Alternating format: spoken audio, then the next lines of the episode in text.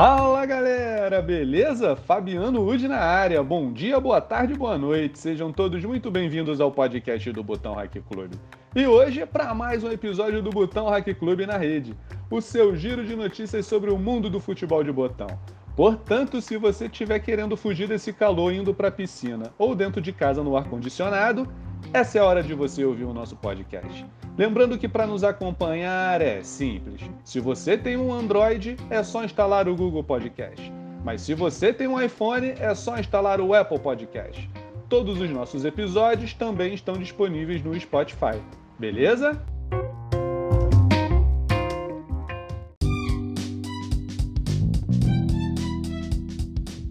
Galera, antes de iniciarmos o programa de hoje, eu gostaria de mandar um recado e esse recado vai para o meu amigo Fernando, da LSP.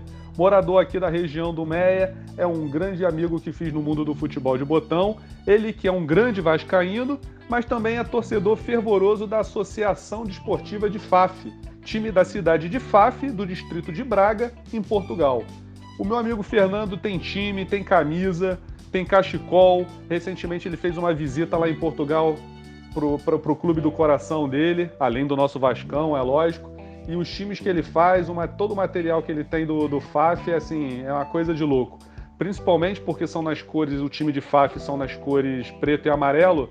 Então vocês já viram, né? combinação, geralmente em time de botão, fica, fica muito bonito. Meu amigo Fernando, um grande abraço para você aí. E em breve vai ser um prazer jogar uma partida com vocês aí no Meia, beleza, meu camarada? Um grande abraço. E aí, Brunão? Seja bem-vindo, meu amigo. Vamos que vamos. Mais um programa, mais um Botão Rock Clube na rede. Quero saber para quem vai o seu alô dessa semana.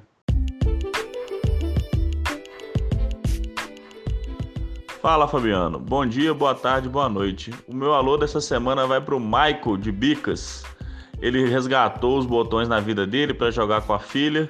Tá montando um bar com botão também, chamado Pub Play em Bicas, que é uma cidade aqui próxima de Juiz de Fora. Já está com 16 times europeus e está se segurando para não começar a comprar time brasileiro. Se Deus quiser, a próxima semana a gente joga um, um dadinho lá. E, e, meu outro alô vai para o Levi, um, um botonista que a gente resgatou do tempo de criança, que começou a treinar com a gente aqui no FCA. Essa semana teve treino, foi com a gente no treino lá no Eldorado, foi muito bom, tá empolgado que ele continue com essa empolgação, porque esse esporte a evolução é lenta, mas é prazerosa.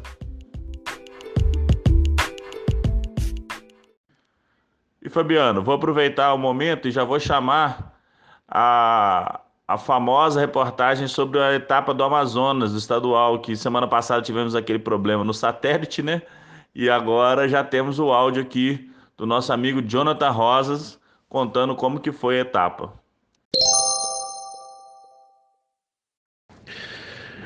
Fala Brunão e todos os ouvintes aqui do Botão Rock Club. Aqui quem fala é o Jonathan de Manaus, vice-presidente da modalidade Dadinho.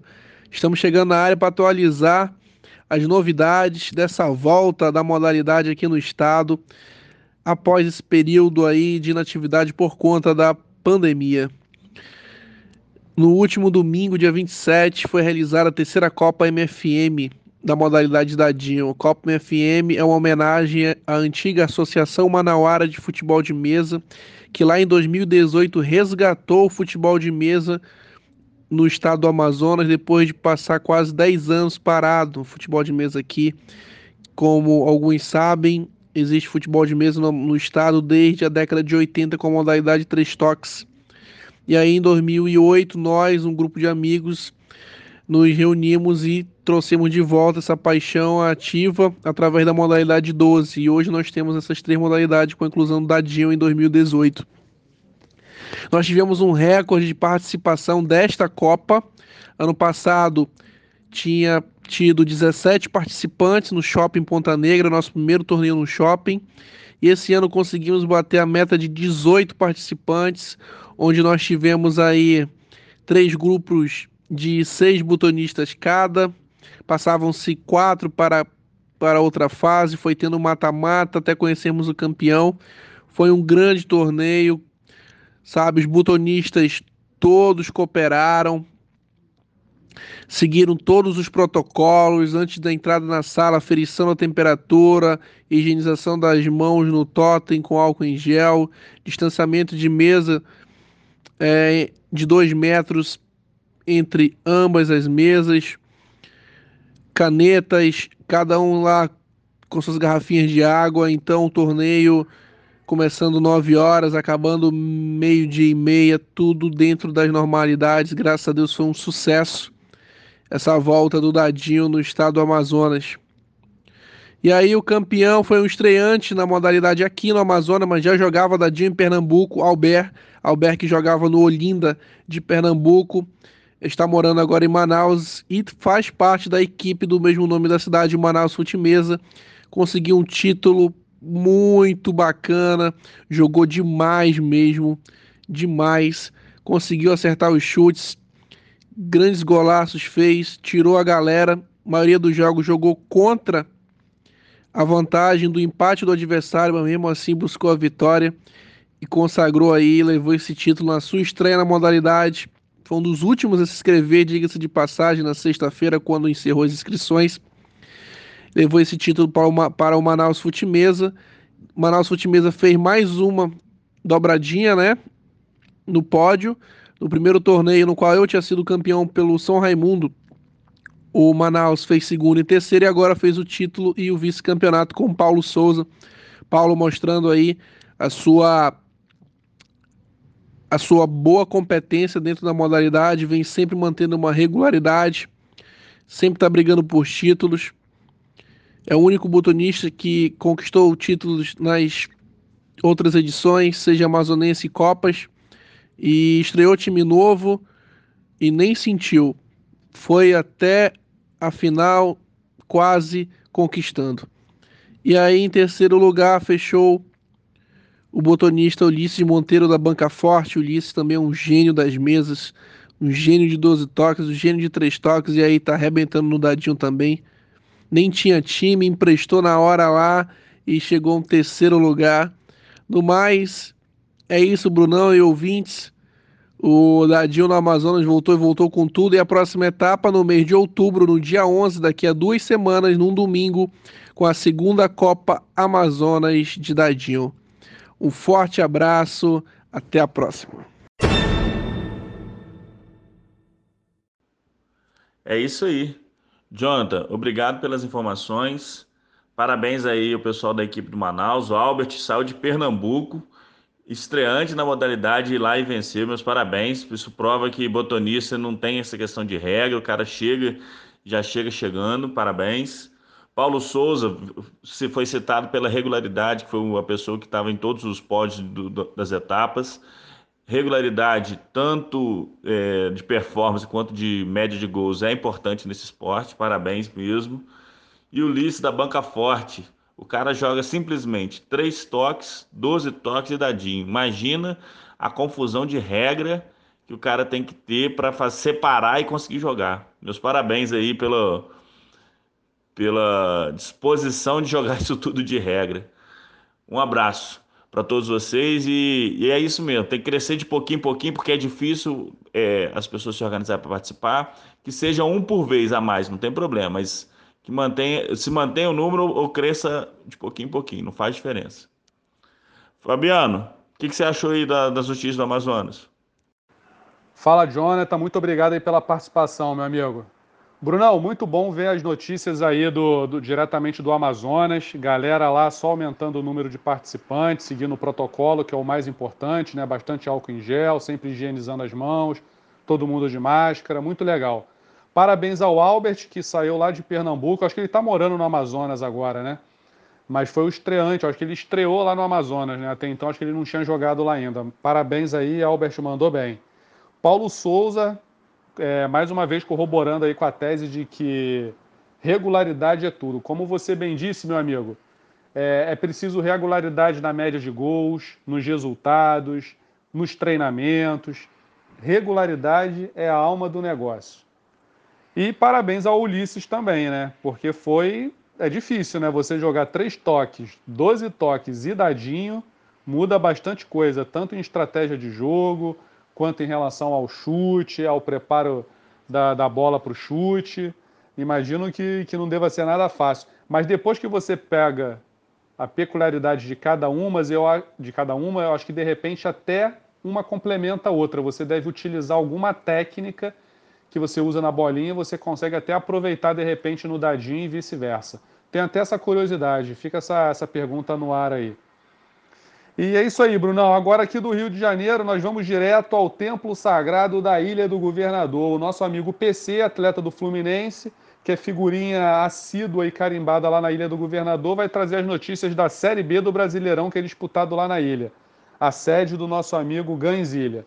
Beleza? Vamos lá. PC, conta pra gente, como é que foi esse segundo turno aí do Brasileirão da Série B na Ilha do Governador?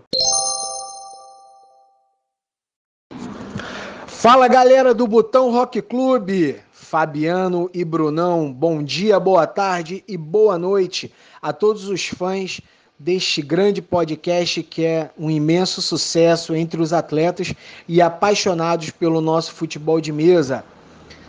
PC do Fluminense mais uma vez lhes informando sobre o campeonato mais disputado este ano, o Brasileirão da Série B, no Templo Sagrado da Ilha do Governador. É, meus amigos, chegamos à metade do campeonato com esse segundo turno que foi realizado no dia 27 de setembro. De acordo com a crônica do nosso craque das palavras Malvar de Assis, o segundo turno tem um título sugestivo e bem definido. Botão se ganha na mesa. Desta vez, o segundo turno contou com, com a presença de todos os participantes. E começou exatamente assim que terminou o primeiro turno, porque desde aquele dia, este que vos fala, caí na besteira de jurar o grande anfitrião, o mago das palhetas, Ganzilha. Essa rivalidade só aumenta. Durante a competição, mais dois duelos ganharam um tom de rivalidade. Shaolin falou que saiu direto do trabalho só para ganhar de Malvar. E o nosso amigo Melo Praça cansado das provocações do Veras, apontou para a mesa principal e disse: Vou te ganhar aqui. Só que, curiosamente, meus amigos, todos os três que juraram vitória perderam e aprenderam uma lição. Porque no futebol de mesa, no futebol de botão raiz, rapaziada, se ganha é na mesa, após os 14 minutos. Tanoco e Malvar, que não prometeram nada, não se meteram em polêmica, bem concentrados, inverteram as campanhas. Tanoco liderou a primeira etapa com 20 pontos e Malvar, naquela etapa, conseguiu os 13. Porém, no segundo turno, Malvar liderou com os 20 pontos e Tanoco fez 13 pontinhos que conseguiu manter na liderança da competição, junto com Malvar. Prudente manteve a média e continua em terceiro lugar. Veras e Melo tiveram boas evoluções e entraram de vez na briga pelas primeiras posições. Enquanto isso, aprendi a lição de não jurar ninguém, de me concentrar, porque após estar em segundo na classificação, pulei para sexto. Gans ainda não embalou e Jorge Henrique e Shaolin, que perderam o primeiro turno, vão precisar de um milagre para fugirem desta posição incômoda, as últimas posições. Porém, tá tudo embolado, meus amigos, e esse terceiro turno será crucial. Como não é só de pontos que o Campeonato Brasileiro da Série B é equilibrado, a disputa da artilharia tá acirrada. Túlio do Malvar foi muito mal na primeira etapa, fez apenas três gols. Porém, o atacante irreverente prometeu dar a volta por cima e chegou. Hoje ele é o artilheiro da competição com 16 gols, junto com Agüero do Prudente. O atacante argentino, assim como quem o conduz nas mesas, manteve a boa fase e é um grande candidato à artilharia do campeonato. Carlinhos, o lateral surpreendente tricolor, vinha brigando cabeça com cabeça, mas ficou muito frustrado quando o comandante mudou todo o time para tentar salvar o mau dia. Porém, com 12 gols, o atleta tricolor segue na briga, mas sabe que poderia estar lá na frente. Quem não desencanta nessa, nessa disputa é o lendário Nunes, do Melo Praça. O botão com mais de mil gols só tem cinco na, na competição. E quem assumiu essa responsabilidade foi Thierry Henry. artilheiro do Melo com 13 gols. Adriano do Tanoco é mais um botão que passou de 10 gols e também promete disputar artilharia. Rapaziada, façam suas apostas. Mais uma vez, quero, quero deixar claro que o protocolo foi seguido, todos com máscaras, muito álcool em gel e tirando a rivalidade, a alegria mais uma vez e a descontração reinou no templo sagrado da ilha. Agora eu vos digo que venha a terceira etapa porque vou treinar firme essa semana, a próxima semana, e os adversários me aguardem, que vai ser um, um terceiro turno disputadíssimo. Tá bom, meus amigos? Um grande abraço. Voltamos a falar com vocês depois dessa, desse terceiro turno que vai ser disputado agora no dia 11 de outubro e deve definir muita coisa. Grande abraço aos amigos do Botão Rock Clube. Continu, continuem treinando, continuem praticando esse esporte maravilhoso. Um grande abraço. É, PC, obrigado, meu amigo, pelas notícias aí, mas vou te dizer que eu fiquei empolgado aqui, hein? É o verdadeiro futebol de botão raiz, tendo jura antes das partidas, as grandes rivalidades, pessoal ameaçando golear, é isso aí. Mas no final, quem ganhou, quem, quem comeu quieto, né? Pô, parabéns aí ao Tanoco e ao Malvar, né? Eles inverteram as posições que tiveram no primeiro turno e agora se mantém na liderança. E o Prudente só está indo ali pelas beiradas, mantendo a terceira posição.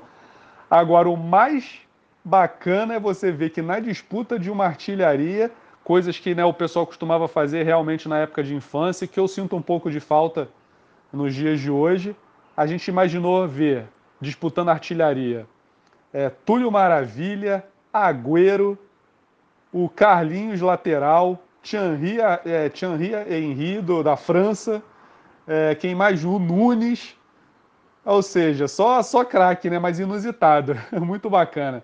Parabéns aí pra galera, um abraço aí pro Gans, PC, Malvá, Tanoco, Prudente, a galera toda aí, não vou citar todo mundo. Um abraço para vocês aí, meus amigos. E aí, Brunão, o que, que você achou do Brasileirão da Série B na Ilha do Governador? É, Fabiano, o Brasileirão da Série B na ilha tá pegando fogo, hein, cara? Impressionante. E, e é aquele que você falou mesmo, futebol de botão raiz. Tem rivalidade, tem juras de ódio na, na mesa e tem artilharia, é algo que remete muito ao nosso tempo de infância, é algo que particularmente sinto falta, mas eu não consigo é, anotar gols nos meus, botonistas, nos meus botões. Eu tentei fazer isso nisso, mas eu vi que me atrapalhava me concentrar no jogo. Eu parei de fazer isso. Sei hoje quais são meus, meus nomes de fé, mas não, não faço esse tipo de anotação. É, e ficou provado, né? Botão se ganha na mesa. Não adianta jurar, botar pilha, falar que vai fazer, vai acontecer e não provar na mesa. É, isso, na verdade, na minha visão, só dá combustível pro seu adversário, porque o cara tá na dele, quieto, vem um cara e fala que vai ganhar aí na mesa e mexeu com o brilho do rapaz, né? Isso aí faz diferença. E só voltando à questão dos artilheiros, só craque, hein? Túlio, Agüero, Henri, Nunes, que era um, um, grande artilheiro, Adriano. É, rapaz, o negócio tá, tá pegado lá na, na ilha. E o PC, você falou que é, é um esporte maravilhoso. Vou fazer uma pequena correção, PC. Obrigado pelo áudio, fantástico, como sempre. Como diz meu amigo Nico, é o melhor esporte do mundo. Diz aí, Fabiano, qual que é a próxima notícia que vamos ter? É, Brunão, e agora diretamente da Cefumerc, o nosso amigo Soares vai trazer o que rolou lá. Não vou nem mais falar mais nada, vocês vão ver só pelo pódio o que aconteceu lá pela Cefumerc. Fala pra gente aí, Soares, quais foram as notícias dessa semana na Cefumerc? Olha nós aí de novo, hein? Olha a Cefumerc voltando aí no Botão Rock Clube. Tamo junto aí. Galera, a 13 terceira edição foi bem especial, hein? Fomos, é, tivemos uma reprise da final da 12 segunda edição, onde caíram né, em chaves diferentes, agora na 13 terceira. É, Império Sombrio caiu num grupo e Brainer de Real Madrid caiu em outro, né? Então, assim, eles foram duelando lá nos seus grupos, é, nas primeiras colocações. É, Império Sombrio acabou se classificando, né? Sem tomar um gol no torneio. Ele jogou contra contra cinco, cinco pessoas, né? É, cinco contra cinco adversários, né, na primeira fase e não, e não tomou um gol no torneio Império Sombrio. Então ele ficou lá curtindo aquele momento, zoando, brincando com a gente, latino, né? E o Real Madrid do outro lado também, é, com uma excelente atuação, né, vencendo todas, né, praticamente todas, é, se colocou lá em primeiro lugar, tá? Então assim foi dividido, eles caíram em chaves diferentes, né? Uma na extrema e outro na outra extrema e acabaram se encontrando na final. A Taça Fair Play 12 teve é, Latino de Império Sombrio também e Real Madrid também na final, só que o Briner venceu de 4 a 1. Né? Só que nesta edição da 13 foi mais interessante. 1 a 0 o Briner, né? Fez gol lá no goleiro do Império Sombrio, né? Que ele ficou triste por ter tomado seu primeiro gol na final. Veja bem, né? Veja bem a, a, o nível do garoto, né? E em seguida é, houve o, o empate, né? E aí 2 a 1 Briner. E em seguida é, foi feito aquele. O Briner. O, o Latino conseguiu empatar e aí 3 a 2 3 a 2 Latino, virou. Com golaço, encobrindo o goleiro de, de, de, longa distância. Só que no finalzinho, no tem chute, era a decisiva, né? Era o título ou penalidade máxima. O Rainer fez um gol bem no cantinho, mas assim, muita qualidade, né? E aí esse gol levou para as penalidades máximas, onde o Rainer não teve êxito, né? ele perdeu aí a primeira, Latino fez, aí perdeu a segunda, né? E aí o Latino foi abrindo uma distância e no final foi 3 a 1 pro Latino, se consagrando campeão da Taça Fair Play 13. Valeu, gente? Então, assim, fiz um pequeno resumo da final, tá? Porque é muita coisa para falar. Eu vou me alongar demais aqui. Mas a gente, a gente tá quinta-feira lá, tá? Lembrando que a, a galera do Botão Rock Club está convidada a comparecer e a conhecer tá? Quinta-feira a gente tá lá de novo, tá? Tá ficando bacana, a galera tá chegando, tá se aproximando, tá jogando né? E tem muita coisa para mudar lá, gente. A gente está conversando, estamos tentando melhorar um pouco mais. Né? Você sabe que a estrutura já está toda pintada, já está toda reformada. Porém, a gente está querendo investir um pouquinho mais agora no piso, no, no nosso solado. Vamos fazer uma, um investimento para trocar o solado todo. Vamos colocar um emborrachado preto para não perder mais dadinho naquele chão. Tá? E o um investimento na parte superior, né? na possibilidade de um rebaixamento.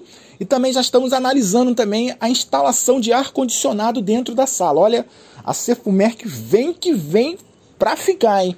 E podem contar aí, podem escrever o que eu tô falando. Muita coisa vai mudar. E até lá vocês vão ter uma sala assim top. A gente acredita que a gente vai conseguir montar uma sala top para dar o máximo de conforto possível para a galera que joga lá. Tá bom, gente? Então, isso é um projeto futuro, faz parte da minha organização, que eu já estou vendo junto com a presidência, tá bom? Vamos lá, vamos em frente aí. Cefumerc avante! Quem quiser jogar lá, quinta-feira tamo lá. Valeu, gente. Só isso aí que eu tenho a dizer. E o restante a gente vai se falando na próxima quinta-feira. Grande abraço. Fui!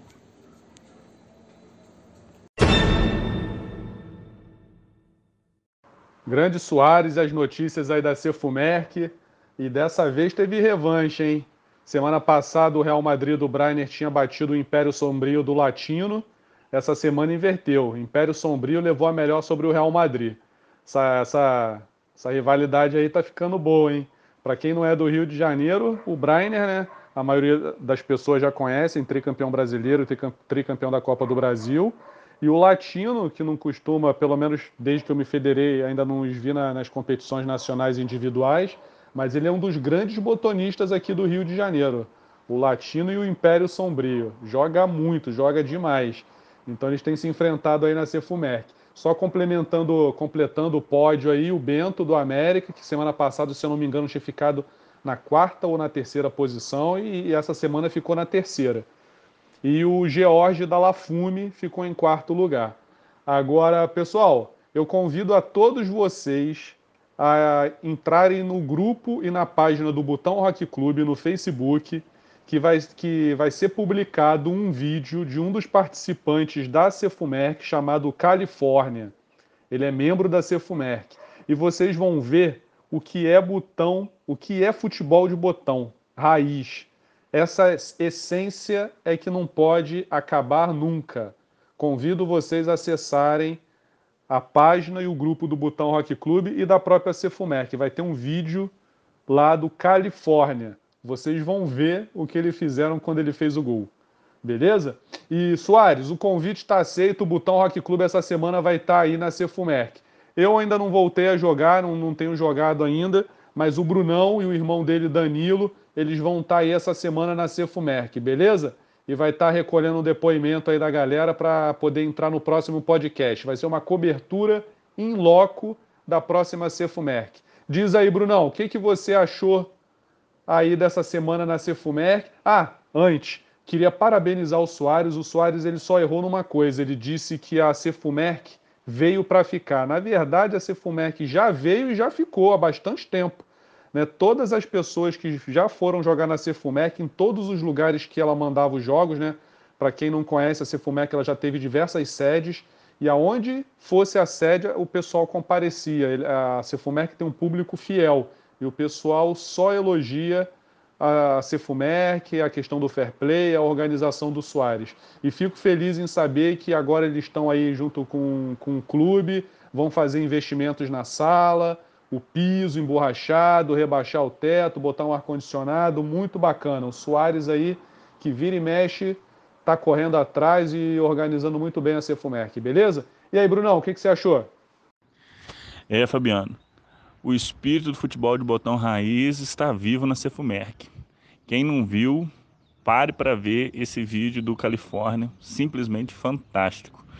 Não é um clima de federação, mas é aquele clima que você quer quando você quer sair para sua casa para se divertir, é o clima que você quer ter no, na, na, sala que você for treinar, for jogar. É simplesmente fantástico. Abraço para Califórnia. Espero que ele esteja presente na quinta-feira agora que eu, eu e meu irmão vamos lá participar. Dar um abraço, bater uma foto, porque o cara resumiu em uma atitude simples o, o espírito do botonismo. É, agora vamos falar um pouquinho do jogo. Foi um jogaço. O Latino estava com dificuldade de chegar perto da área, fez dois gols de fora. O Brainer não é à toa que é o cara que tem seis títulos brasileiros. Para você ter ideia, eu estava assistindo o vídeo. Na hora que ele ajeitou a bola ali deu o tem chute, eu achei pela posição do Dadinho que o Dadinho iria no outro canto. Eu não achei nem pela visão, não dava, tinha nem espaço para ele fazer o gol no canto que ele fez. E o cara guardou no canto mais difícil. Impressionante. Não é à toa que o cara tem seis títulos, cara. E tá se criando a rivalidade, né? Latino, Império Sombrio versus Brian com o seu Real Madrid. Muito legal isso, muito legal. O, o Brian não precisa se apresentar, mas quem não conhece o Latino, acho difícil também. É um dos cracassos aí. Eu, eu não encontrei em campeonato individual ainda, somente em campeonato de equipe. E uma vez que eu fui na sala do 500, que ele jogava pelo 500 ainda. Do meu amigo Washington, do Washington lá do, que agora está no Duque. É, e Tomara que as, as reformas, esse projeto de melhoria do piso e do ar-condicionado e que a, o Diamante, o Clube Diamante, o Esporte Clube Diamante, seja a sede definitiva da Cefumerc que ele consiga lá arrumar essa sala do jeito que eles estão planejando. A gente sabe quanto é difícil arrumar vestidor para manter uma sala, para fazer a manutenção, para melhorar a sala, então é mais difícil ainda. Parabéns aí ao Soares pelo empenho em fazer o, o momento de lazer das pessoas se tornarem melhor. E aí, Brunão, as notícias agora vão vir de onde? Conta pra gente.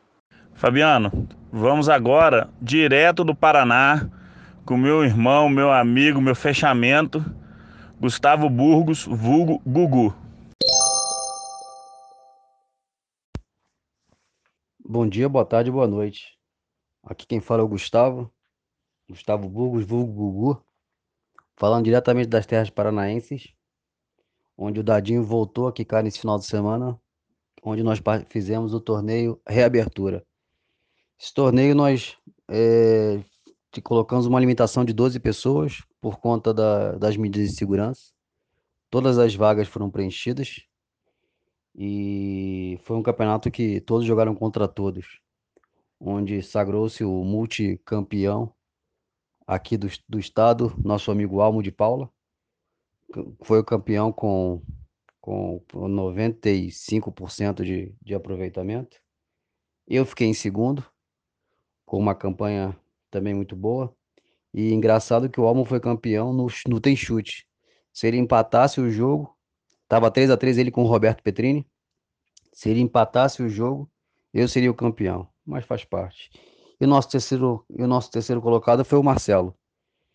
Então foi um torneio muito bom, é muito bom voltar a jogar com os amigos.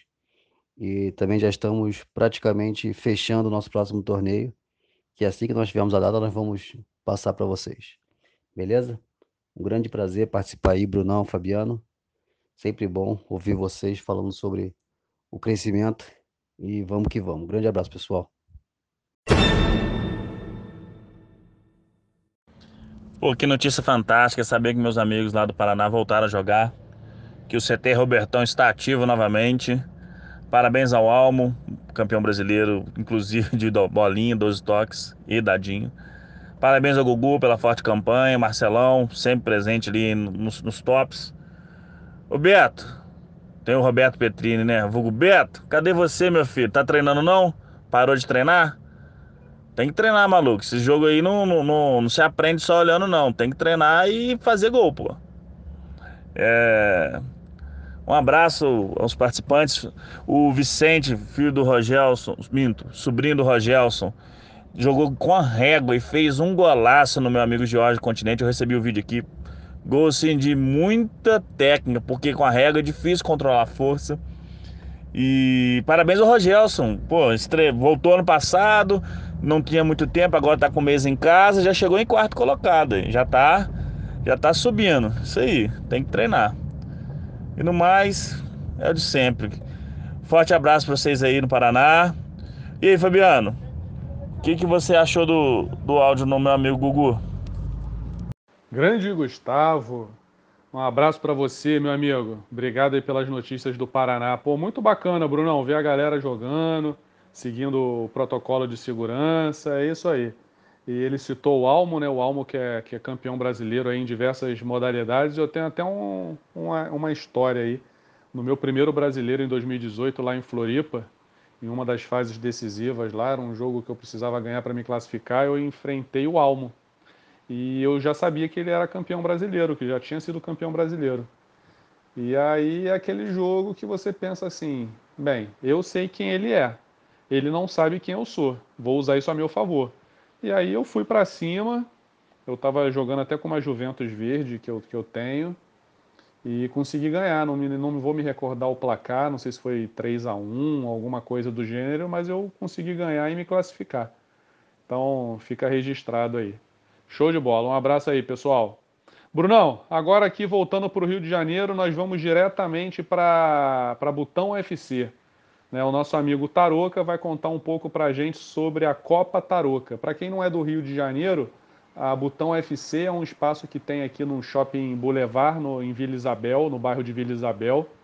E é uma loja que, além de vender botões e material, material é, relacionado ao, ao esporte, né, ao futebol de botão, também tem um espaço para com aproximadamente oito mesas em que rolam diversos campeonatos ao longo da semana. Em breve nós vamos divulgar aqui o calendário das competições lá.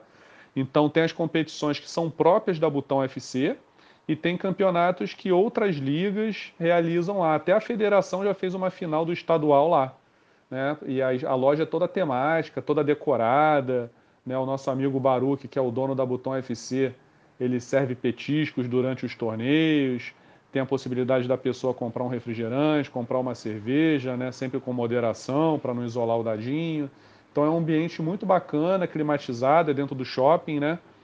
Então você tem a possibilidade de comprar um material e também se divertir, né? E a galera que frequenta lá a Butão FC, a galera show de bola.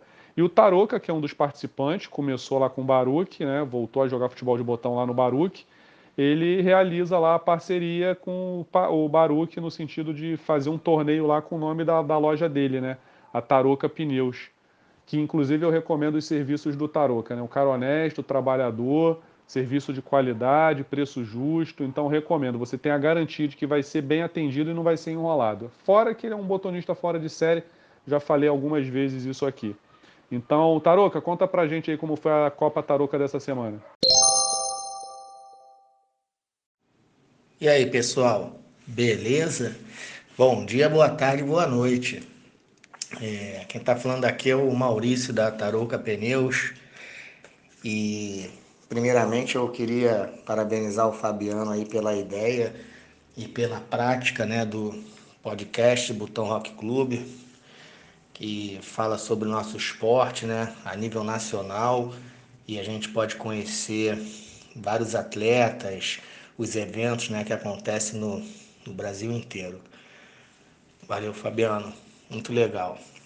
É, eu vim falar aqui sobre a, a Copa Tarouca, né, um evento que a gente já já faz algum tempo e a Copa Tarouca surgiu, né, nas nossas resenhas lá com o nosso amigo Zé Luiz, o Zesp, né? Ele deu essa ideia após os nossos jogos na, na Arena Butão FC do Baruque. E o Zesp falou, pô, por que, que vocês não fazem a Copa Tarouca? A Tarouca já tem feito alguns eventos, ajudado alguns clubes, né? Vamos fazer a Copa Tarouca aí. E o Baruque gostou da ideia, eu também gostei. E aí começamos a, a conversar, né? E deu tudo certo, cara. O Baruque é um cara excepcional, um amigo que eu fiz no, no meio do futimesa que tenho certeza vou levar pro resto da vida, uma amizade muito legal. E a parceria lá com a Butão FC também. Nós estamos fazendo muita coisa junto, a gente conversa bastante. E foi aí que surgiu, cara. A gente senta lá, toma uma cerveja e elaboramos a, o, os troféus, né, os modelos, o layout e tem dado certo. E nós já tivemos, é, essa semana, na segunda-feira, nós jogamos a sétima Copa Tarouca, né? E é sempre um evento com muito fair play, muito legal e tem dado tudo certo. Vou, eu vou te falar aí, vou falar para vocês. O primeiro campeão foi o Moreira, o rapaz joga lá com a gente na arena. A segunda Copa quem ganhou foi o Deco. A terceira foi o Carlos Fernandes, nosso amigo belga. É, a quarta e a quinta foi o Latino. E a sexta foi o Brainer. E a sétima, que foi essa semana, foi o Bandini. Vale dizer que o Latino ganhou a quarta e a quinta sóbrio, tá? Jogando sóbrio, porque a nossa Copa é feita sempre segunda-feira. Então ele veio do trabalho e jogou tranquilão e foi campeão duas vezes, uma segunda-feira. Legal, mas brincadeiras à parte, eu vou falar dessa última Copa, a sétima Copa, que foi muito legal, cara. Teve a participação de grandes jogadores, foi muito equilibrado. Nós tivemos 14 participantes e na semifinal ficou o Bandini com o Lucas Mendonça. O Bandini ganhou de 6 a 3 e na outra semifinal ficou eu com o Sarte Neto e eu ganhei de 1 a 0 e foi para a final eu e o Bandini. E o Bandini jogava pelo empate e foi uma final bem equilibrada, bem legal, que eu estava conseguindo ganhar, estava 3 a 2 até quase o final, faltavam uns 20 segundos e ele empatou e está jogando muito o Bandini, mas foi muito merecido a vitória dele. Ele vale ressaltar que ele fez 45 gols em nove jogos, pô, então foi muito legal. Parabéns Bandini, parabéns pessoal participou da Copa Tarô, que nós vamos ter, esse ano ainda vamos fazer mais uma e já está projetada até a décima, já tá feito, já estão feitos os troféus e é isso aí. Valeu pessoal, um abraço, fiquem com Deus. Muito bom, muito bom. Eu já disputei uma Copa Tarouca, não sei se foi a primeira ou a segunda, né? É muito bacana. O ambiente lá é show de bola o nível técnico né, da, da, da, galera que disputa é muito bom, e sem falar também no, no, clima de amizade que tem entre todos os participantes. Eu esqueci de falar, o Baruch, ele é um cara que ele preza muito pela organização. Então é tudo cronometrado, controlado, enfim, é muito bacana lá. Então quem está aqui no Rio de Janeiro, ou por ser morador ou por estar de passagem, recomendo lá jogar um dos campeonatos que são realizados na Butão FC. E aí, Brunão, o que, que, que, que você conta aí pra gente? O que, que você achou do, da Copa Tarouca? Parabéns pelo Tarouca, pela iniciativa. É... Legal essa parceria dele com o Baruque. Não conheço ninguém que tenha falado um ar de negativo do Baruque. Ele só comprova o caráter do, do Baruque. Cara 10 mesmo, impressionante é, ele quebrou um, um, mito, que o latino só joga bem quando tá bêbado e virado. Aí, segunda-feira sobra, o cara jogou bem pro caramba também. Do, dois, dois títulos. Parabéns aí, pessoal. Parabéns o, aos envolvidos pela Copa Tarouca. Fabiano, Agora vamos lá para Rio Grande do Sul, fugir um pouquinho do dadinho. A gente vai falar com o Felipe Dil, que nos conheceu através do Instagram, tá na nossa cartola, na Liga Nossa do Cartola. É um dos líderes lá, já foi líder da rodada, agora caiu uma posição, mas está lá entre nos cabeças. E é, ele tem para contar que teve um campeonato lá na liga dele. Fala pra gente aí, Felipe Dil, como é que foi esse campeonato aí?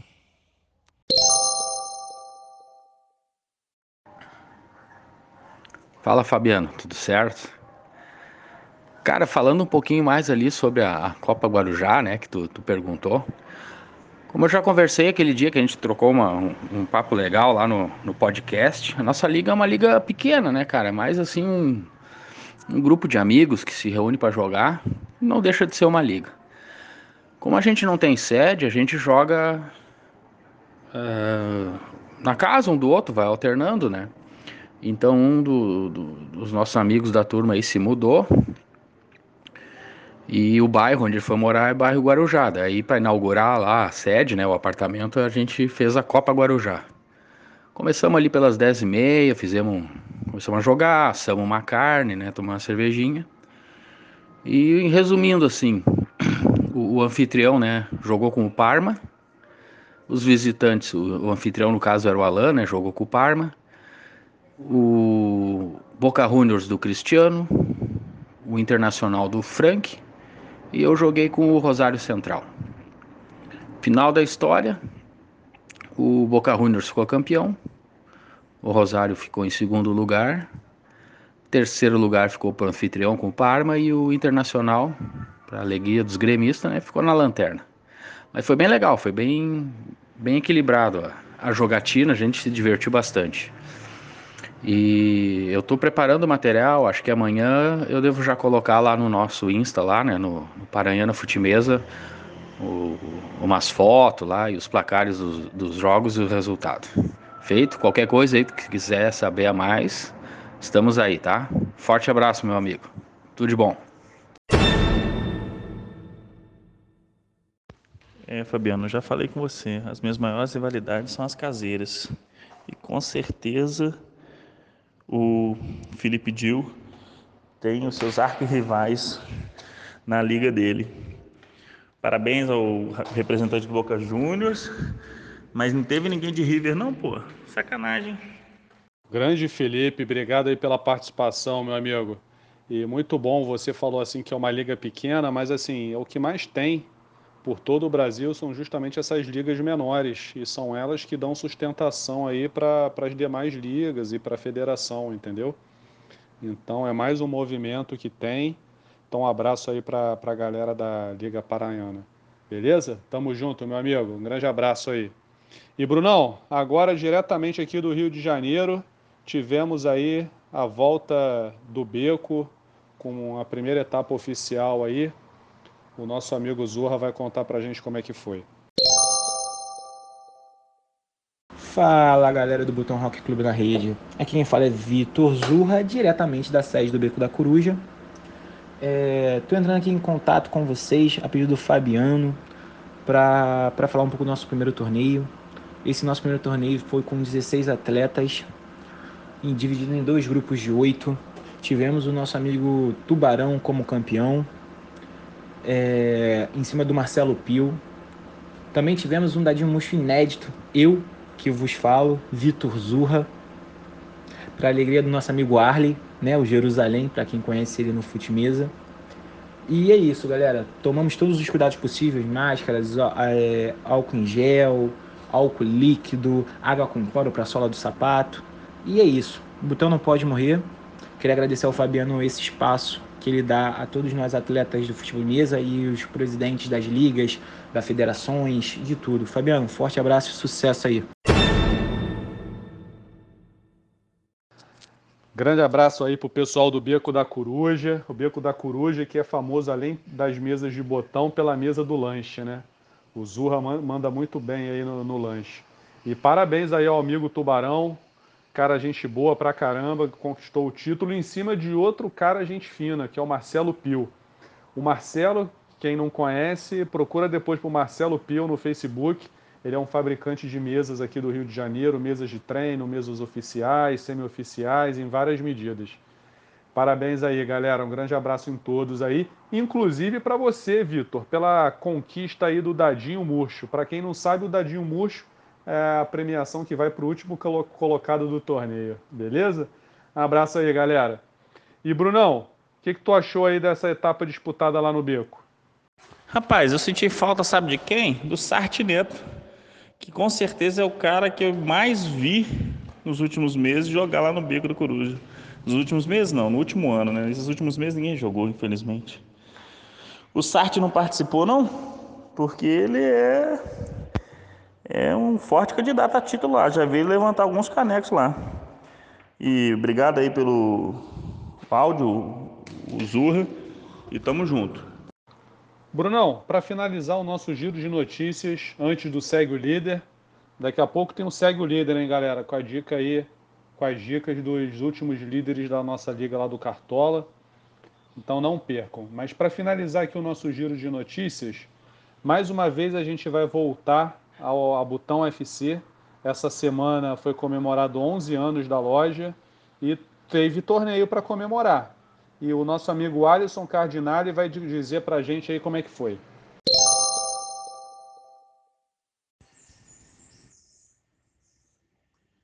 Olá, Fabiano, Brunão e ouvintes do Botão Rock Clube. Tudo bem?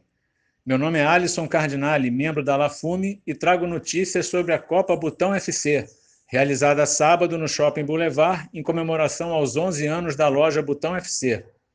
Foi o campeonato mais concorrido de todos os tempos, mas em virtude da redução de mesas, em função da pandemia, apenas 21 botonistas foram inscritos.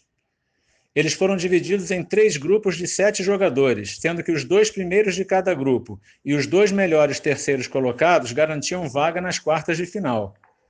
Após a primeira fase, Jorge Dalafume ficou em primeiro lugar geral, com cinco vitórias e uma derrota, mas caiu nas quartas de final diante de Tavares, do Flamengo, que foi à semifinal e eliminou Fisch, do Vasco, por 3 a 2. Na outra semifinal, Marcelo Mendes, do Fluminense, passou por Mendonça, do Flamengo, também por 3 a 2. A disputa do terceiro lugar foi entre Mendonça e Fisch, com vitória do atleta rubro-negro, também por 3 a 2. Na grande final, com a vantagem do empate, o tricolor Marcelo Mendes ficou no 0 a 0 com Tavares, do Flamengo, e faturou o caneco. A Copa Botão FC premiou os oito primeiros colocados, que são estes: Marcelo Mendes, do Fluminense, campeão, Tavares, do Flamengo, vice. Mendonça, também do Flamengo, terceiro lugar. Fiche, do Vasco, em quarto. Jorge Dalafume ficou com a quinta posição. Ronald Neri, do Flamengo, em sexto. Oliveira, do Vasco, foi o sétimo colocado. E em oitavo, este que vos fala, Alisson Cardinale, Dalafume. É isso, Fabiano e Brunão. Aproveitando a oportunidade para mandar um abraço para o nosso amigo Ricardo Baruch, e parabenizá-lo pelos 11 anos da loja Botão FC, que a gente tanto aprecia e tanto curte na, na, nessa convivência da gente aí. Tá bom, gente? É isso. Forte abraço e até a próxima. Parabéns aí a Botão FC pelos 11 anos de vida, em especial ao amigo Ricardo Baruch aí, ele que nos possibilita ter esse espaço aí para confraternizar, brincar, disputar os torneios. Então, parabéns aí, Baruch. Vida longa, Botão FC. E olha só o naipe, hein, dos participantes. Primeiro lugar, Marcelo Mendes. Segundo, Tavares. E por aí vai. E Ricardo Mendonça em terceiro, Ficha em quarto, entre outros tantos atletas aí. Só fera, hein, Brunão? Torneio disputadíssimo. E o bacana é ver entre os oito primeiros pessoas que são das ligas amadoras também, como o Alisson e o George da La Fome. Muito bacana. É, e aí, o que, que, você achou, meu amigo? Ou, oh, nada mais merecido que num evento de aniversário, numa loja importante para a gente botanista, um torneio no nível pesadíssimo igual esse aí. Tavares, é, o Ronald, o Mendonça, Marcelo Fisch, pô, Impressionante. Isso aí faz muita diferença, não é à toa que o Rio de Janeiro é, é, é o primeiro em tudo no, no dadinho. O nível daí é muito alto e você pode fazer um treino com, com quando você menos espera com um campeão brasileiro. Fantástico. Parabéns ao Baruque, vida longa ao Botão FC. Último. É isso aí, galera. Dadas as notícias de todo o Brasil aí do, do Futimesa, vamos agora para o Segue o Líder. É, galera, estamos de volta com o quadro que é um sucesso no nosso podcast, o Segue o Líder. Depois de uma pausa de duas semanas e o Brunão só afundando na tabela, voltamos com o Segue o Líder para a gente ajudar o nosso amigo. E os nossos dois convidados no dia de hoje foram líderes das últimas rodadas. O nosso amigo Diogo Praça, que joga no América aqui do Rio de Janeiro, e o nosso amigo Vinícius, que joga no Bangu do Paraná. Meus amigos, sejam muito bem-vindos, é um prazer recebê-los aqui. Seja bem-vindo aí, Diogão. Opa, de novo aqui no Botão Rock Club. É um prazer estar aí com vocês e com mais um quadro diferente, né? É... E estamos nessa aí, vamos lá. Show de bola. Vinícius, meu amigo, muito obrigado aí por ter aceitado o nosso convite também e participar aqui do quadro com a gente. Obrigado, Fabiano. Eu que agradeço. É uma honra participar aí do programa de vocês. Um abração para você, para o Brunão, também para o Diogo. Show de bola. E aí, Brunão, lápis e papel na mão aí?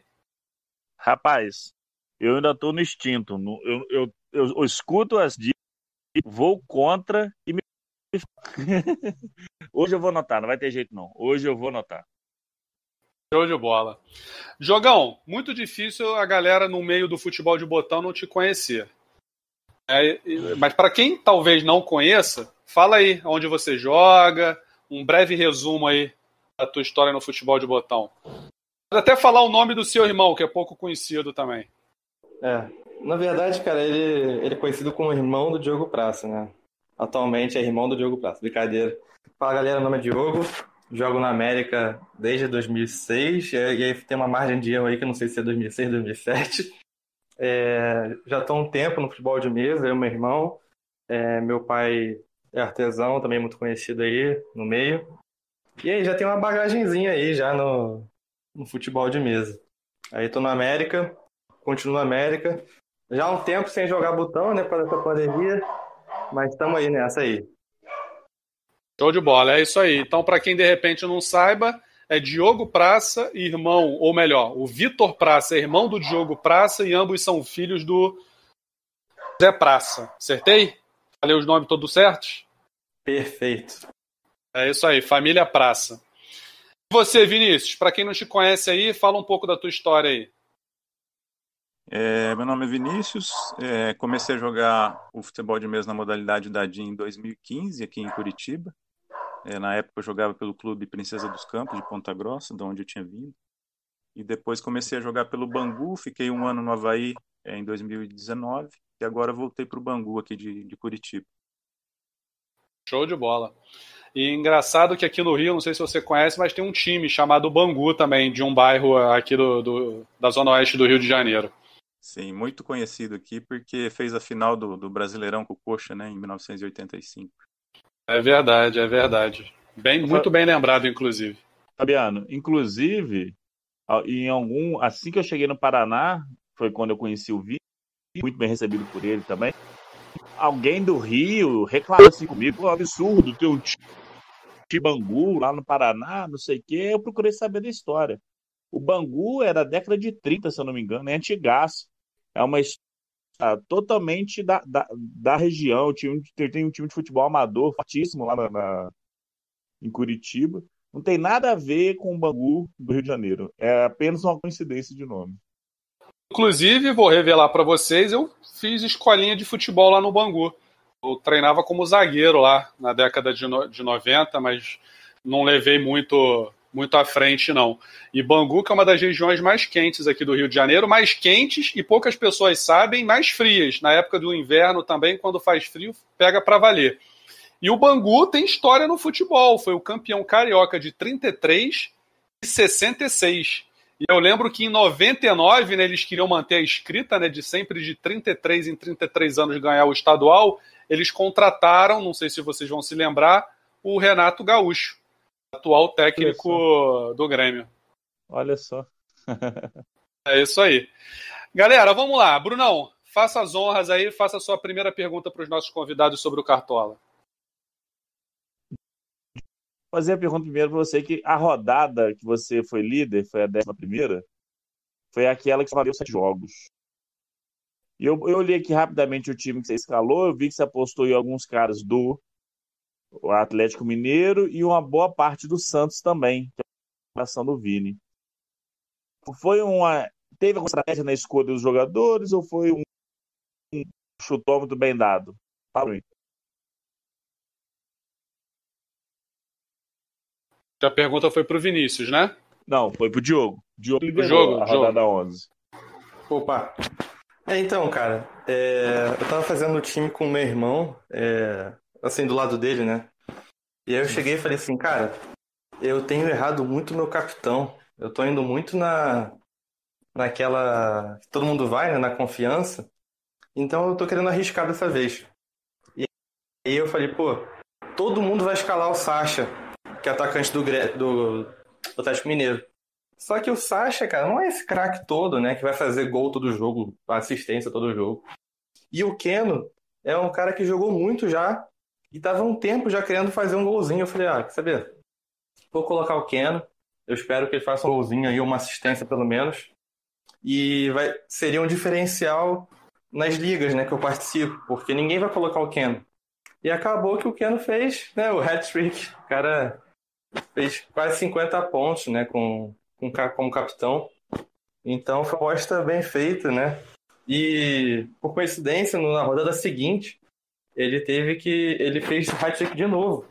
E aí eu falei, só que eu não escalei ele, porque estava muito valorizado, né? Eu estava temendo que ele fosse desvalorizar muito se ele não fizesse nenhum gol. Aí era apostar demais, ele... né? É, aí Dois apostar demais. dele era apostar demais, né? Mas... Pô, nem na Mega Sena alguém ganhava isso. isso mesmo. Você falou um negócio interessante, fugir do comum. É, porque normalmente quando tem os mais escalados, eu fico receoso de colocar o cara, porque bem ou mal vai todo mundo. E na nossa liga, só para complementar o que você falou, apenas cinco pessoas escalaram o Keno. Não sei se alguém colocou de capitão, mas dos 47 que participam, só cinco escalaram o Keno. Foi uma, É, uma cara. boa aposta. E aí, assim, é, falando um pouco da, da zaga, né, que foi também outro diferencial, é, eu apostei na zaga do Santos, que se eu não me engano jogou contra o Botafogo, se eu não me engano. E o Botafogo, cara, é um time que pouco faz gol no Brasileirão, é muito pouco gol, ele empata muito. E aí eu falei, ah, cara, eu vou apostar na zaga aqui, uma zaga só, né, dos dois zagueiros, porque se não tomar gol, então os dois vão valorizar bem. Então foi, foi uma outra aposta, mas não igual a do Keno, né? Que foi um tiro no escuro, assim, né? Pô, três gols não esperava. Mas a zaga valorizou muito. E o Calegari na lateral, que foi uma decepção, porque geralmente ele vai bem. O lateral do Fluminense tem vários desarmes, né? Mas negativou, foi o pior do time. Mas é isso. A última rodada eu tinha colocado o Keno. Eu falei, ah, ele foi bem na próxima, eu vou apostar. Aí depois eu me arrependi, eu falei, ah, vou tirar, e tirei. E o cara fez dois gols de novo. Três, três gols. Foi três, né, nessa última agora? Três. Ele fez três gols duas vezes. Inacreditável. 29 pontos. Ah, fez três gols duas vezes aí, eu não tava nem ligado nisso aí. Inacreditável. Duas É, vezes pois é. Ele E aí, ó. e três gols na na vida dele. Ele falou na, na entrevista. Nunca tinha feito três gols. Agora ele faz duas vezes três gols. Detalhe, eu acho que o, Di- o Didi que brinca lá com a gente na liga, eu acho que ele só escalou o Keno nessa última agora porque eu comentei com ele. Eu mesmo fui substituir, tava no meu time, eu falei, sabe de uma coisa, eu vou trocar. Apostei no Gilberto, porque o Gilberto é um cara que não tá metendo gol, atacante do Bahia, e ele é um bom atacante. Eu falei, esse cara vai desencantar. Aí não desencantou nada. Mas E o Di- vamos que vamos. E o Didi é atleticano, hein? Pra ele foi uma dupla felicidade, né? O Keno fazer três gols. O time dele vencer, né? Pois é. E a sua pergunta aí pro Vini?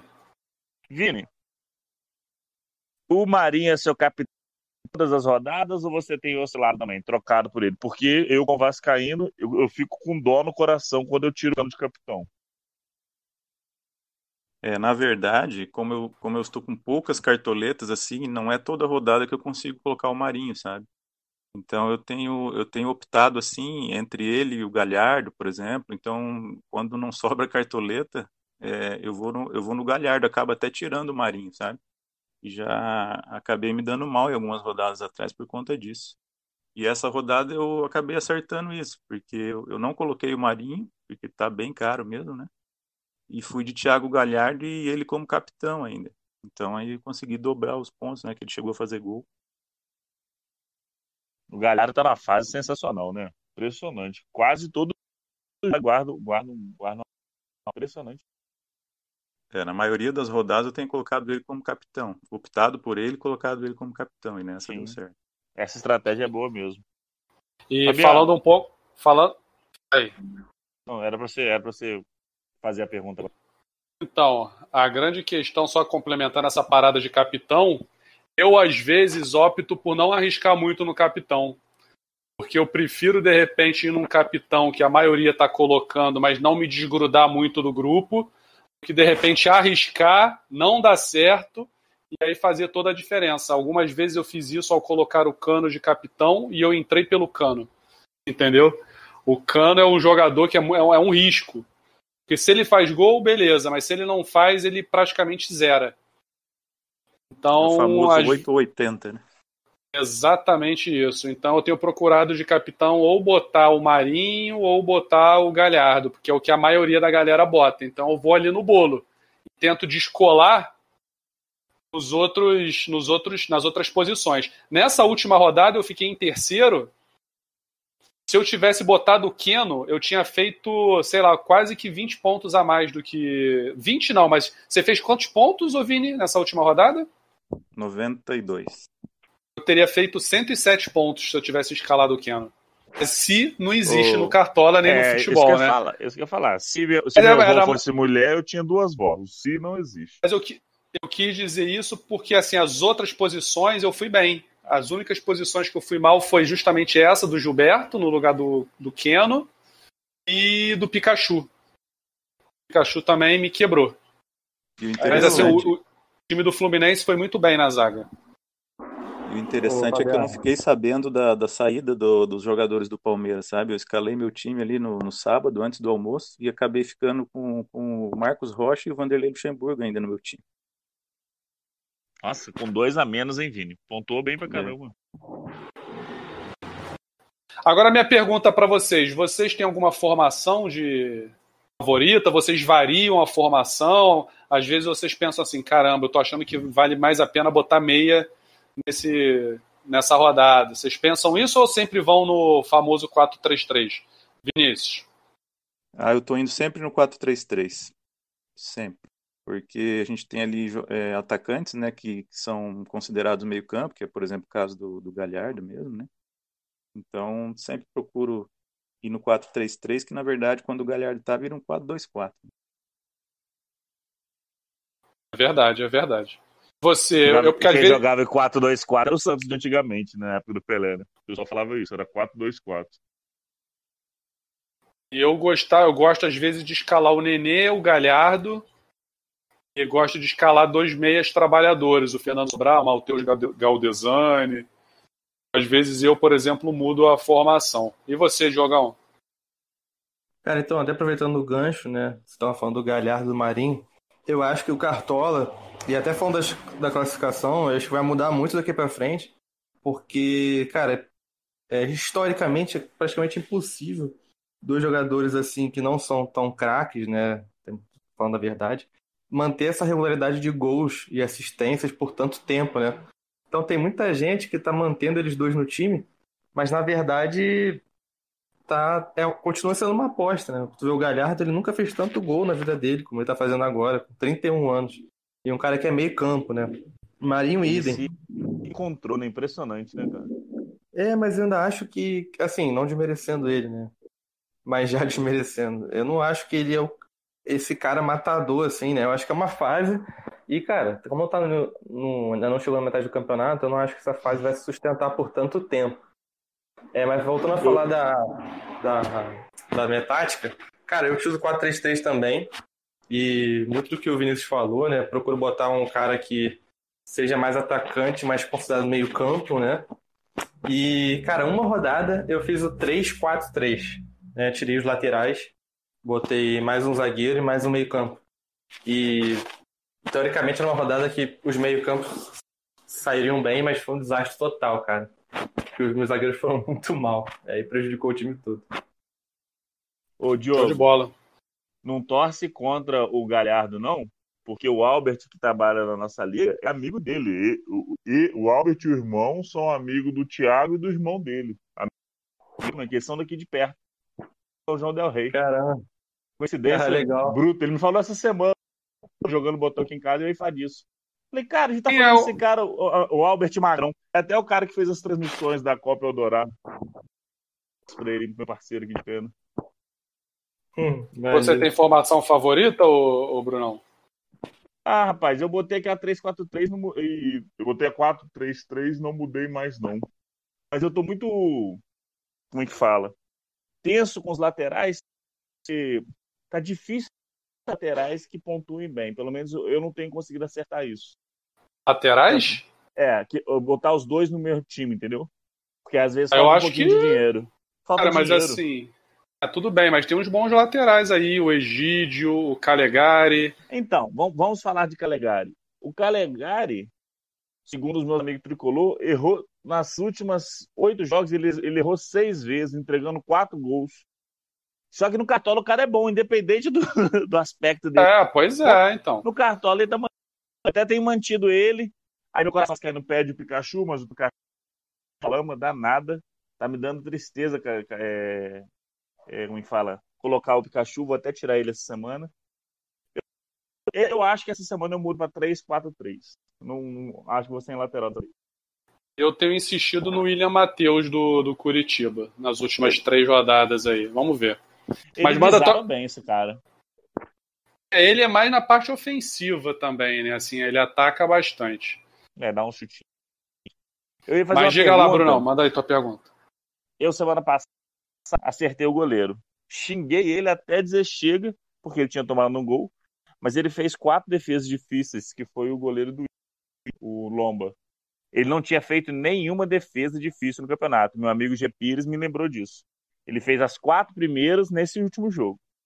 Vocês, pode começar pelo Diogo. Tem um goleiro de confiança ou tem analisado rodada a rodada?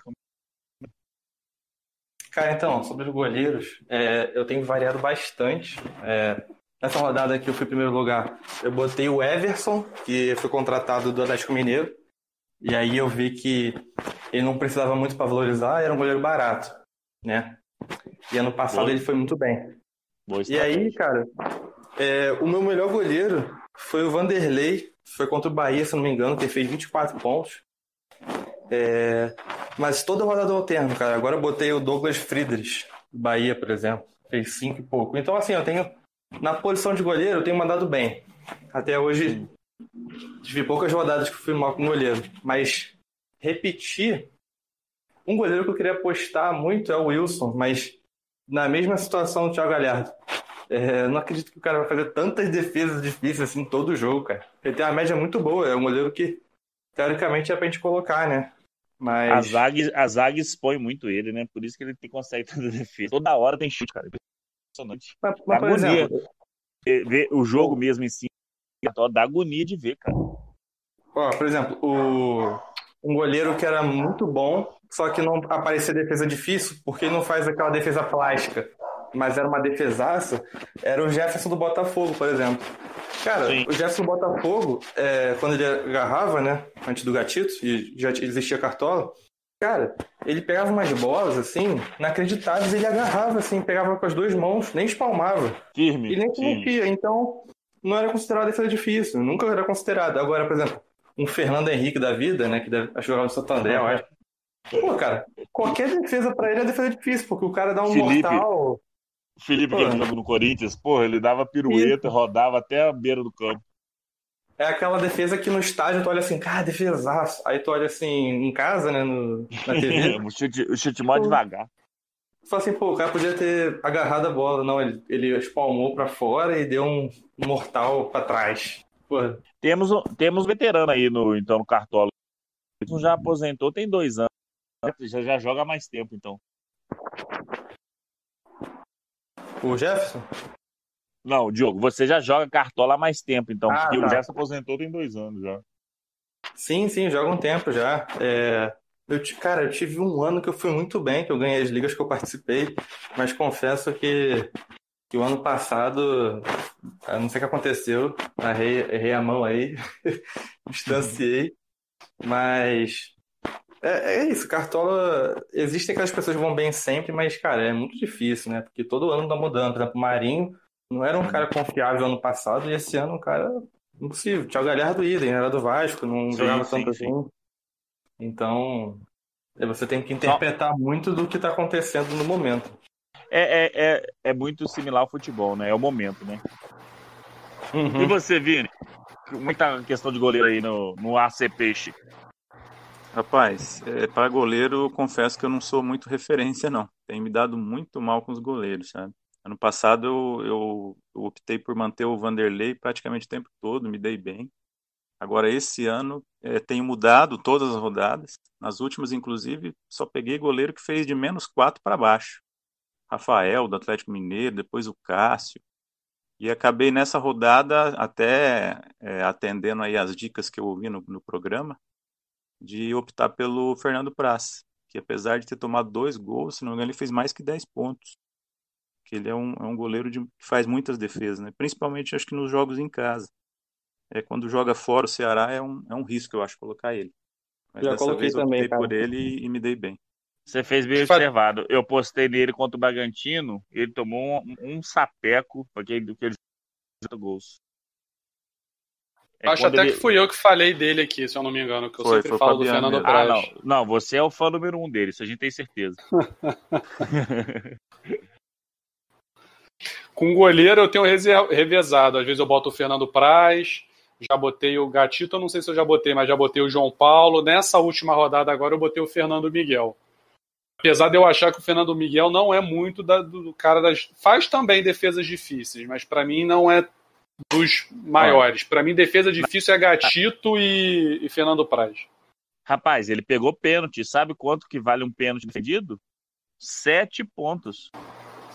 Tá? É, ele pegou pênalti agora? Ele pegou pênalti contra o Bragantino e ganhou sete pontos com a defesa do pênalti.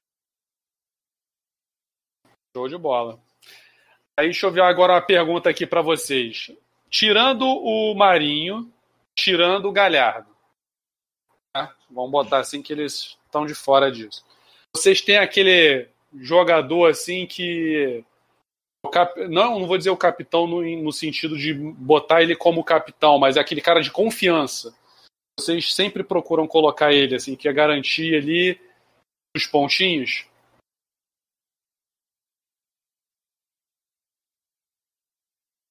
Vinícius, começando pelo Vinícius. No, no meio-campo eu tenho, eu tenho apostado muito no, no Vina, meu xará lá do, do Ceará, sabe? Ele tem pontuado bem. Dessa vez acho que ele fez um gol, eu coloquei ele de novo, ele fez um gol. Ele é daqueles que, que praticamente eles são, são do meio-campo, mas é quase um atacante. Eu tenho, tenho usado bastante ele e o Nenê também. Só que o Nenê dessa vez eu me dei mal com ele, apesar dos quatro gols, 4 a 0 né, do Flu. Ele não fez Dessa nenhum. vez ele passou em branco. Ele pontuou até acho que sete e pouco, né? Mas a, o quatro gols do Fluminense, ele do Fluminense, a gente achou que ele teria arrebentado, mas ele não fez muita coisa, não. Você, Jogão. Opa, caiu um pouquinho aqui, cara, né? a internet, acabei não escutando. Ah, não, a pergunta é o seguinte: tirando Galhardo, tirando Marinho, tem aquele jogador assim que você que é o seu cara de confiança? Cara, aí o coração fala mais alto, né? O Bruno tava falando, colocando ali aquela dúvida de sempre, tipo, é, é muito irregular, né? O cara ou faz gol, ou ele faz um ponto ou zero, né? Então. Ou, ou ele faz oito pontos, ou ele faz 0,80. ele é foda. Pois é. Agora, o que eu tenho colocado bastante, cara, é o Calegari, que eu acho que ele é um lateral bem regular, né? É, um jogador que eu gosto de botar é o Patrick, do Internacional, que ele sempre foi muito bem no Cartola, historicamente. Mas eu não sei se esse esquema desse ano está favorecendo muito ele, né? Tem bastante meios ofensivos. Ele não está atacando tanto como nos anos anteriores. Ok. E você, Brunão? Rapaz, talvez o cara que eu mais tenha escalado é o Cano. Porque, que tu já falou, se ele faz gol naquele jogo, eu cismo que ele vai fazer no próximo, aí eu não tiro, entendeu? que eu falar, ele vai fazer no próximo, vai compensar isso que ele não fez. É justamente o que isso. eu perdi, o que ele ganhou, vai ser a mesma moeda. Aí ele, cara, ele continua no time. Só não tem deixado ele mais de capitão. Eu, eu, eu falei, pelo menos isso não. Meu, meu capitão, quando tem o Marinho, é o Marinho. E quando não tem o Marinho, que foi uma rodada dessas trás, eu não lembro, eu acho que eu botei o Galhardo, talvez, uma coisa assim. Não tenho feito nenhuma aposta no capitão, não. É, de capitão também eu fiz uma. Eu, tenho, eu confesso que eu não tenho saído muito desses caras, não. Às vezes o Cano, às vezes o Marinho, às vezes o Galhardo. Diferente do Galhardo e do Marinho, geralmente é o Cano que eu coloco. Outro dia também eu coloquei o Rodriguinho do Bahia, mas foi uma aposta que eu botei bastante jogadores do Bahia, mas também não vingou muito, não. Já andei apostando no Nenê quando ninguém tá, se falava no Nenê. Eu colocava o Nenê, me dei bem, foi em alguns jogos que ele fez gol. Egídio Agora, e tal, deixa eu- mas deixa eu falar um não foi de negócio. capitão. Você falou do Nenê, né? Antes desse jogo dos 4 a 0 antes, no, no, numa véspera, saiu uma reportagem falando que no Fluminense, Nenê tinha feito 14 anos, incluindo todas as competições, e o segundo artilheiro Nilson, com dois gols, que já tinha sido vendido. Ou seja, o Nenê pro Fluminense estava igual o Galhardo pro, pro, pro Inter. É o cara que faz os gols, entendeu? É isso aí. O Nenê é muito bom jogador, cara. Eu, o Nenê, por exemplo, lá no nosso time do Vasco, eu daria muito caldo, com certeza. Eu sou fã do Nenê. Vamos lá, sua pergunta aí, Brunão. Vamos fazer a última fazer o rodada seguinte. aí. Tá, eu não tenho o top 7 da rodada do Diogo, porque foi uma semana muito clara para mim. Eu não consegui salvar e eu não consegui montar na minha planilha, mas eu, eu monto para falar na próxima. Mas eu tenho o top 7 da rodada do Vinícius. Foi o ACPs, que é o Vinícius, o Futilazo JF, que é o Luiz Cola, um, um farsante chamado Mistura Fina, do meu parceiro Fabiano, terceiro. Logo atrás de você, Fabiano, o Facínora do Futimesa, Alexandre Castelli, lá de Santa Catarina. Em quinto, o nosso participou com a gente aqui duas vezes, Carlos Fernandes, do Belga Clube. Em Didi, olha só, Galo Vingador JF. E em sétimo, o líder da nossa, do nosso ranking, que é o Cusco SV, do, lado do Rio, do Rio Grande do Sul. Um abraço, pessoal. E lembrando que na próxima semana o Maninho não pôde participar, ele foi o líder da décima rodada. Vai ser ele e o líder dessa rodada, da décima terceira rodada, que participarão do programa. Show de bola. Manda a tua última pergunta aí pro pessoal, Brunão. É a tua chance, hein? Eu vou trocar minha pergunta para um elogio. Porque hoje, essa semana eu mexi na minha planilha de jogos e eu descobri que em jogos oficiais de campeonato, a pessoa que eu mais gostei foi o meu amigo Vinícius. E é um cara que até o atual campeão paranaense, ganhou o ranking que eu tinha vencido em 2018, em 2019 foi ele que venceu. É, sei que está na fissura para voltar a jogar. É, fugindo só um pouquinho de cartola. Eu vi que vocês vão começar, tiver, vão ter esse torneio no dia 12, é, já com uma forma reduzida de 12 pessoas. Você acha que terão mais campeonatos até o fim do ano? Vai ser baseado em cima desse? Alimentação ter mais? Como é que vai ser isso? É, eu acredito que vão ser esse tipo de campeonato, né? Não oficiais, né? Não, não pela federação aqui paranaense. E, na verdade, esse primeiro é quase que um, um teste, né? Desse retorno para ver como vai ser, né, aplicar todos os protocolos, né? De, de segurança, é, para verificar se a gente tem condição de fazer um torneio maior, né? É quase que um, um teste aí para ver como como a gente pode atuar aí para frente até o final do ano, mas eu, eu acredito que torneios oficiais realmente esse ano não teremos. Vai ficar para 2021 mesmo. Beleza. E, e do Diogo, eu, o que eu precisava saber dele eu já sei, só não consigo fazer a mesma coisa, porque eu sou um teimoso do caramba. É, faz as duas últimas perguntas. Não, na verdade, o que eu queria perguntar para eles é o seguinte: Vinícius, você tem alguma pergunta de cartola que queira fazer aqui, botar na mesa? Do Cartola, é, na verdade, é lamentar, né? Esse ano tá bem complicado. Acho que foi o ano que eu peguei menos cartoletas. É, passo algumas rodadas para ter uma ideia. Acho que essa rodada que o, que o Diogo foi campeão, eu, eu acabei ficando com um esquema 4-0-3, para você ter uma ideia. Não tinha meio campo. Todos os meio campos que eu tinha escalado não jogaram. Então, essa imprevisibilidade do Cartola esse ano, com a questão da Covid, né, que está bem complicado, e até de alguns técnicos que são imprevisíveis, né, tem dificultado bastante. Então, esse ano, realmente, para confessar para vocês, ao final da segunda rodada, eu estava em penúltimo lugar da, da liga. E agora eu tenho subido, estou em 14 quarto e vamos ver se até o final aí, pelo menos entra num top 10 aí. É isso aí, você tá bem, tá bem. Você mandou muito bem nessa rodada agora. Ele, o Vinícius está em 14 na classificação geral. De, de 47? Pô, tá bem. E o Diogo em 21 primeiro. É isso aí, galera tá, tá, tá na metade de baixo aí, da de, metade de cima da tabela. E Diogão, e você? Tem algum, alguma pergunta aí? Cara, na verdade, a única coisa que eu, que eu lembro do Cartola que não existe mais, que era muito bom, no início, cara, você podia colocar algumas reservas, caso os jogadores não jogassem. Eu não sei por que tiraram isso. É, era muito bom. Você escolhia o clube e o lateral. Por exemplo, é, acho que podiam, eram três substituições. Então, um lateral, um meio e um atacante. Então, se um lateral não jogasse, você tinha um de prontidão, um meia também e um atacante. Você escolhia qual posição. Aí Legal, seria ótimo isso. manter isso. Existia. Eu não sei por que tiraram. E nos socorria ah, nessas situações, né?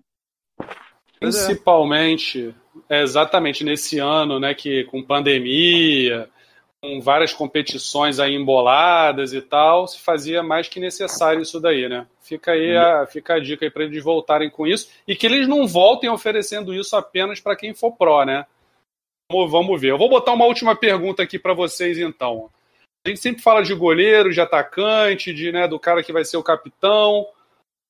Vou fazer uma pergunta. Se fosse para vocês escolherem aquele zagueiro de fé, aquele cão de guarda, Jogão, quem você escolheria? Cara, cão de guarda. Ô, Divan. Zagueiro... É, eu já não poderia nem botar mais no cartola. Mas o zagueiro Zagueiro cão de guarda botaria o Castan, cara. Assim, até pelo nome, né? Cão de guarda. O Castan é um cara que é mais xerifão, assim, na zaga. É... E no Brasileirão tá difícil tu achar um zagueirão assim, firme, né, cara? Das, das antigas. Por exemplo, o do Santos que eu botei na rodada que fui bem, são jogadores, são zagueiros jovens, né? Mais do passe. O Castan chega firme, né? Então seria o Castan. Você, Vini? Eu tenho apostado muito e não tem me dado bem no Cuesta. É, realmente ele não está desenvolvendo bem esse ano, não sei o que está acontecendo. E, ano passado ele era um fenômeno que o pessoal falou. Né? Exatamente, né? pontuava bastante, até fazia gol, né? Esse ano não, não tá legal. Eu tá. tenho optado tá. daí agora mais recentemente pelo Thiago Heleno, do Atlético Paranaense. Ah, boa, ainda não, está, não escalei ele esse ano não. E você, Brunão? Eu sou fanfarrão. O único zagueiro, zagueiro, cão de guarda que eu consigo ver assim é o Paulão, que jogou no Inter e hoje está no Fortaleza. Só que não tem condição de botar o Paulão, porque Fortaleza ainda é um time treinado, mas facilidade, sempre toma gol. O Paulão não vai fazer gol e passar em branco bem em jogo nenhum. Eu, Acho eu que o Paulo. Muito... Hum. Falar. Eu tenho muita dificuldade com os zagueiros e, e agora vou ter mais, porque eu vou jogar com três zagueiros, né? Como vai ser? Zagueiro, geralmente, eu, eu, começo pela defesa, geralmente. Geralmente eu elenco assim o, o time que eu acho que não vai levar gol. Aí eu vario, mas já botei o Castan, já andei botando zaga. Uma, teve uma rodada que eu botei a zaga do Bahia, os dois fizeram gols. Zaga do Fluminense na última rodada, se eu não me engano, acho que eu escalei também. Então eu vario. Um cara que eu tenho apostado, eu não sei, ele tá jogando de zagueiro, mas ele é cabeça de área. Eu acho que se ele voltar a jogar na cabeça de área, vai poder ser uma boa aposta que é o. Mas só que ele leva muito cartão, né? E ele é um verdadeiro cão de guarda, que é o Felipe Melo. Ele é meio destemperado, né? Mas é uma aposta. Eu sempre tiro um ou dois jogadores assim para fazer uma aposta. O Felipe Melo, tô, tô, tô observando ele. Que é isso. Beleza, meus amigos? Suas considerações finais aí. Queria mais uma vez agradecer muito a participação de vocês aí. E sempre que, que puderem, queremos que vocês participem aqui com a gente, não só no Segue o Líder, mas nos outros quadros do programa. Beleza, Vinícius? Muito obrigado aí pela tua participação. Obrigado, eu que agradeço aí a participação com vocês. É, foi um prazer enorme estar com vocês, conversar com vocês e aproveitar para elogiar né, a iniciativa de vocês com o botão Rock Club na rede, né, falando sobre Dadinho, que acho que a modalidade precisava muito disso e você e o Bruno estão de parabéns aí pela, pela iniciativa e na forma como vocês estão conduzindo o programa. Muito obrigado, meu amigo. Valeu mesmo. Esse feedback aí só nos incentiva a continuar. Você, Jogão, seu recado final aí. Ah, cara, mais uma vez aí. É... Ah, eu tô na rua aqui, foi mal, hein? É, mais uma vez é um prazer estar participando com vocês aí do Botão Rock Club. É, primeiro foi a entrevista, contar um pouco da minha história, e agora esse quadro mais descontraído. Até, até pegar as dicas, né, de quem, de quem, cada um aí. Então foi um prazer, galera. Obrigadão. Show de bola, é meu amigo. E Brunão, seu recado final aí. Diogo, obrigado aí pela participação. A gente perdeu seu horário aí, mas foi, fizemos da melhor forma possível. Vinícius é meu amigo, obrigado aí pelo, pelas palavras, pelo incentivo, pela sua audiência e torcer logo para passar isso tudo, porque esse ano era um ano de crescimento no Paraná, eu morei lá, eu sei como é que você se organizando, mas 2021 retoma esse crescimento e vai ser bom para todo mundo. É isso aí, show de bola. Galera, esse foi mais um Segue o Líder dentro do Botão Rock Club na rede. Semana que vem tem mais, então até lá. Um grande abraço.